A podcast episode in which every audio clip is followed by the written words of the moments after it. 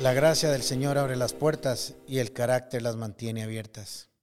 Continuamos con una serie pequeña acerca de la historia del rey Ezequías, historia que se encuentra en el segundo libro de Reyes capítulo del 18 al 20.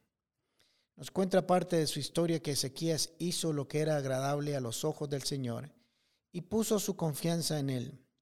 No hubo ni antes ni después un rey como Ezequías entre todos los reyes de Judá. Permaneció fiel al Señor en todo y obedeció cuidadosamente todos los mandatos que el Señor le dio. Por eso el Señor estaba con él y tuvo éxito en todo lo que hizo. Algo que aprendemos de esta historia es que es posible vivir una vida agradable delante de los ojos del Señor cuando se pone toda nuestra confianza en Él. La confianza en Dios dará como resultado el poder caminar con fidelidad y obedecer cuidadosamente sus mandatos.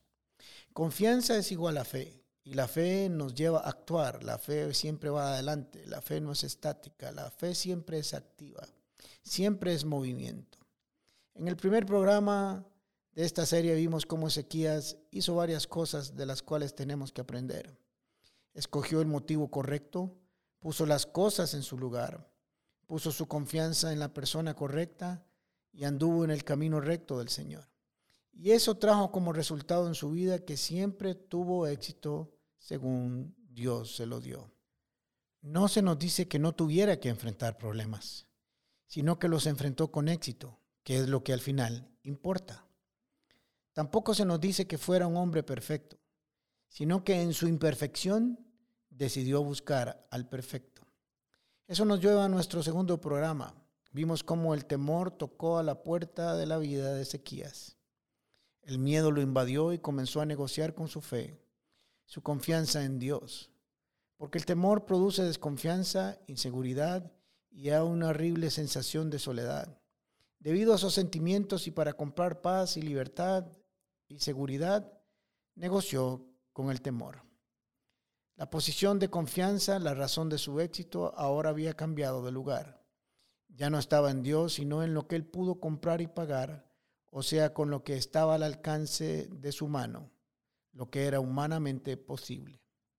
Tres años después del pago de la supuesta paz, volvió enemigo al enemigo a pedir aún más que antes.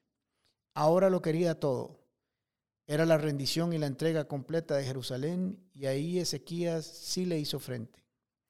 La estrategia del enemigo no sería diferente a la anterior.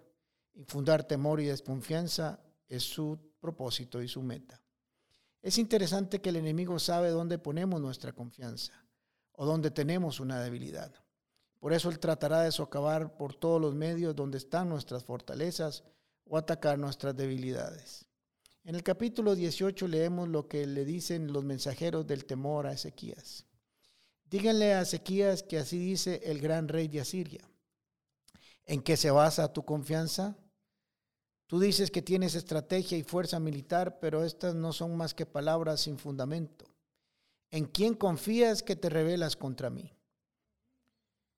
Ya Ezequías sabía que tenía que mantenerse confiado.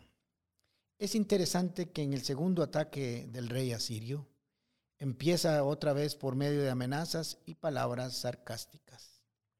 Esas palabras que en otro contexto serían para reflexión y estímulo de nuestras vidas, Aquí el enemigo las envía para burlarse de lo que podemos hacer y lograr cuando confiamos en el Señor. Sin embargo, esta es una pregunta que aún los enemigos nos hacen.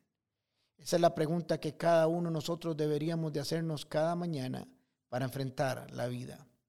¿En quién confiamos? ¿En dónde está puesta nuestra confianza? La primera gran línea de ataque del enemigo empieza en la mente, en la amenaza en el ruido que trata de callar la voz del Señor sobre nuestras vidas. La guerra mental es la más, si no una de las más fuertes y despiadadas de las batallas.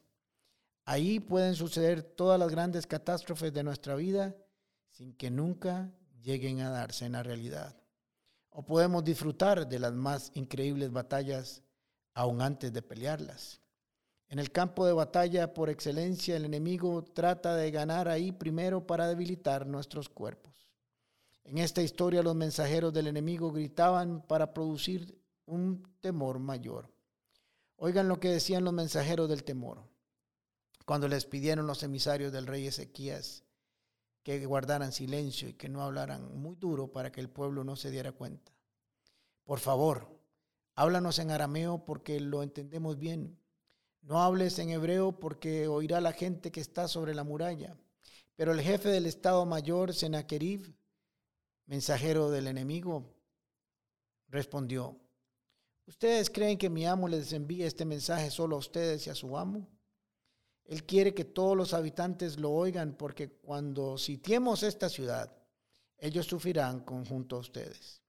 Tendrán tanta hambre, pongan mucha atención, tendrán tanta hambre y tanta sed que se comerán su propio excremento y beberán su propia orina.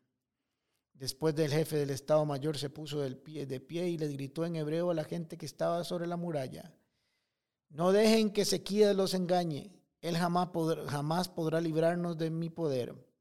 No permitan que los haga confiar en el Señor, diciéndoles con toda seguridad, el Señor nos librará. Es evidente que esas palabras buscaban que el pueblo entrara en un temor y una desconfianza y presionaran al rey a ceder nuevamente, para que no creyeran ni en Dios ni en la dirección de su propio rey. Pero vean qué interesante, esos mensajeros les vuelven a ofrecer un trato un nuevo pacto con el enemigo. Les dijeron, no escuchen a Ezequías. El rey de Asiria les ofrece estas condiciones. Hagan las paces conmigo. Abran las puertas y salgan. Entonces cada uno de ustedes podrá seguir comiendo de su propia vid y de su propia higuera y bebiendo de su propio pozo. Pero ahora las cosas serían diferentes. Ezequías buscó al Señor como era su costumbre. Y nos dice el relato bíblico, cuando el rey Ezequías escuchó esto, se rasgó las vestiduras, se vistió de luto en señal de dolor y fue y entró en el templo del Señor. Y el Señor le habló. Esto lo veremos en el próximo programa. Leyendo esta historia me puse a pensar que esa puede ser perfectamente nuestra historia, la historia de cada uno de nosotros. Tal vez en algún momento negociamos una falsa paz con el enemigo y creímos que no volvería, que no volverían los problemas, que no volverían las circunstancias difíciles, que ya habíamos comprado la paz con Él. Pero ahora lo oímos de nuevo. Viene con nuevas amenazas, con una lucha nueva, más feroz, sabiendo que esta vez podría atacarnos en el mismo lugar donde lo hizo la primera vez. Pero también ahora estamos percibidos y sabemos para dónde correr como lo hizo Ezequías. Podemos enfrentarnos con nuevas armas espirituales y con una estrategia que viene de la dirección de Dios. No sé cuál lucha estás teniendo ahora y con qué te está amenazando el enemigo. No sé qué te está gritando ahora en tu mente. Pero al igual que Ezequías puedes correr a la presencia del Señor y presentar tu caso y esperar su ayuda, pese a su gran amenaza. Sería un error que volvieras a negociar con Él. Nunca reacciones guiado por el pecado. Busca la dirección y Él te indicará el camino a seguir. Las escrituras nos dicen en Proverbios 16, 20, los que están atentos a la instrucción del Señor prosperarán, los que confían en Él se llenarán de gozo, dichoso el que confía en Él. Y recuerda que Él no está lejos. Salmo 145, 18. El Señor siempre está cerca de los que lo llaman. Sí, de todos los que lo llaman con sinceridad. Puertas. Con el pastor Alejandro Castro es otra producción de La Comu Podcast. Música por Chisco Chávez. Temas de Luis Fernando Caravaca y voz adicional de Jorge Vindas. Y si no lo has hecho todavía, suscríbete a Puertas el Podcast en Spotify o iTunes Podcast. Puedes seguirnos en nuestro Facebook, Instagram o YouTube como Comunidad Paz. Recordad Paz se escribe con S. ¿Sabes por qué?